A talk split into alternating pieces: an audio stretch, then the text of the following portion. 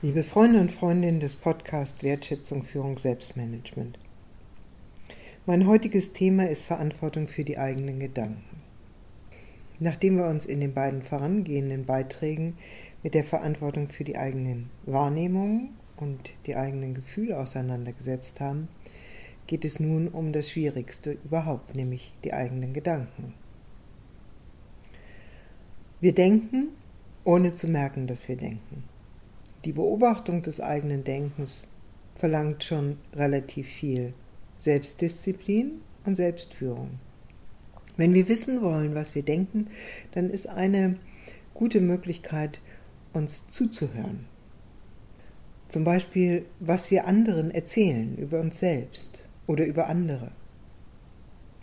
Sich selbst zuhören lässt einen manchmal sehr unangenehme Erfahrungen machen mit dem eigenen Denken weil die Geschichten, die wir anderen erzählen, über uns selbst und über andere, häufig gar nicht besonders erfreulich und erquicklich sind.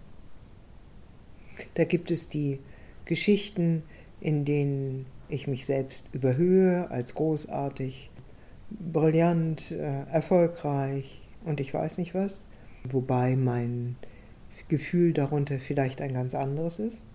Oder es gibt die Geschichten am anderen Ende, in denen ich mich selbst entwerte, in denen ich in Abrede stelle, dass ich Gaben habe, Fähigkeiten habe, gute Arbeit leiste, vielleicht eine gute Mutter bin oder ein guter Vater bin.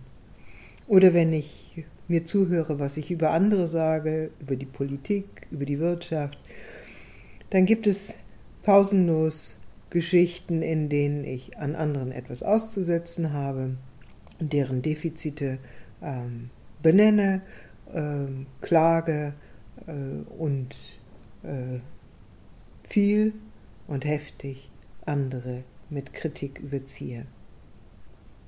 Dass ich mir selbst begegne als jemand, der Gedanken hat, die wohlwollend sind, zugewandt sind, fördernd sind, unterstützend sind, lösungsorientiert. Das gibt es auch. Und da, wo dieses tatsächlich der Fall ist, breiten sich Möglichkeiten innen und außen aus, tatsächlich in diese Richtung zu gehen. Weil das so ist, weil unsere Gedanken so eine unglaubliche Kraft haben, Wirklichkeit hervorzubringen, ist es wichtig, die eigenen Gedanken zu kennen, sie zu transformieren und Gedanken zu denken, die dem eigenen Wohlbefinden, dem Wohlbefinden der anderen und der Mitwelt, der natürlichen Mitwelt, zuträglich sind und förderlich sind. Kurz lebensbejahende Gedanken zu denken. Das ist eine sehr große Herausforderung. Es ist die Herausforderung, die in allen spirituellen Traditionen als Kernherausforderung auftritt. Das Meistern der eigenen Gedanken als Ansatz der Selbsttransformation, der Selbstführung und der Führung von anderen. So wie komme ich dahin, Verantwortung für die eigenen Gedanken zu übernehmen? Auch hier geht es wieder darum, den Automatismus zu unterbrechen. Und der Automatismus heißt, dass ich gar nicht mitkriege, was ich eigentlich denke. Ich habe mal von jemandem gehört, äh, das ist ein ziemlich drastisches Beispiel, eine Person, die gesagt hat, so, ich werde jetzt immer, wenn ich negativ über mich selbst denke, den, das Nagelbett von meinen Fingernägeln eindrücken.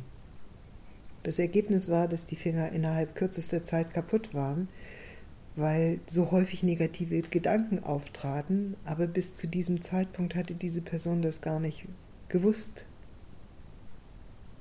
Den eigenen Gedanken auf die Sprünge kommen verlangt, dass wir sehr achtsam sind. Und einer der wichtigsten Königswege, um Achtsamkeit gegenüber den eigenen Gedanken zu schulen, ist die Meditation, die heute ja von immer mehr Menschen gesucht und praktiziert wird. In der Meditation kommen normalerweise alle Wünsche hoch, alle nicht erledigten Angelegenheiten Also Gedanken aller Art tauchen auf. In, man sagt auch, die Gedanken sind wie springende Affen, die man nicht fangen kann. Und die Praxis in der Meditation ist, dass man die Gedanken ziehen lässt. Also dass man sagt quasi, sie sind wie Wolken, die kommen und man lässt sie vorbeiziehen. Man beobachtet das Auftauchen der Gedanken und das Ziehen der Gedanken. Und wenn wir dieses mit einiger Konzentration und Konsequenz tun, dann merken wir, dass so Spalte sind zwischen unterschiedlichen Gedankenfetzen, die auftauchen. Und diese Spalten, in denen wir nicht der Gedanke sind, sondern wahrnehmen, dass wir denken, das ist der Ansatz, um herauszufinden, wie wir denken und unser Denken stärker zu kontrollieren.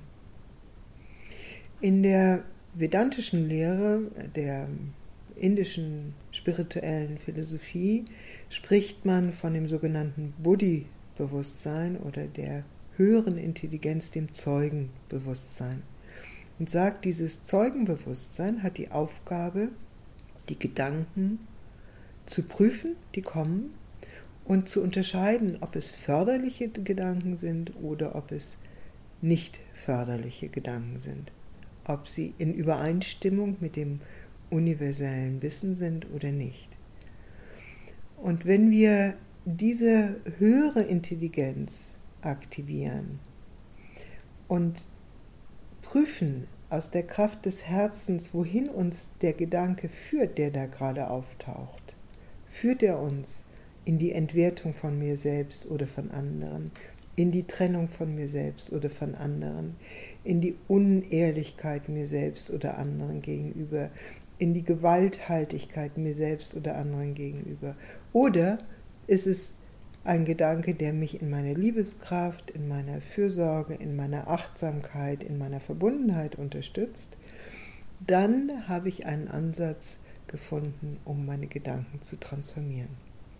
Der Weg, und das ist ein weiter, ein spannender, ein aufregender und ein letztlich sehr befriedigender Weg. Der Weg, die eigenen Gedanken wahrzunehmen, für sie Verantwortung zu übernehmen und sie in eine lebensfördernde Richtung zu bewegen, hilft uns zu anderen Gefühlen, zu anderen Handlungen und zu einer größeren Gelassenheit in uns selbst und in unserem Tun.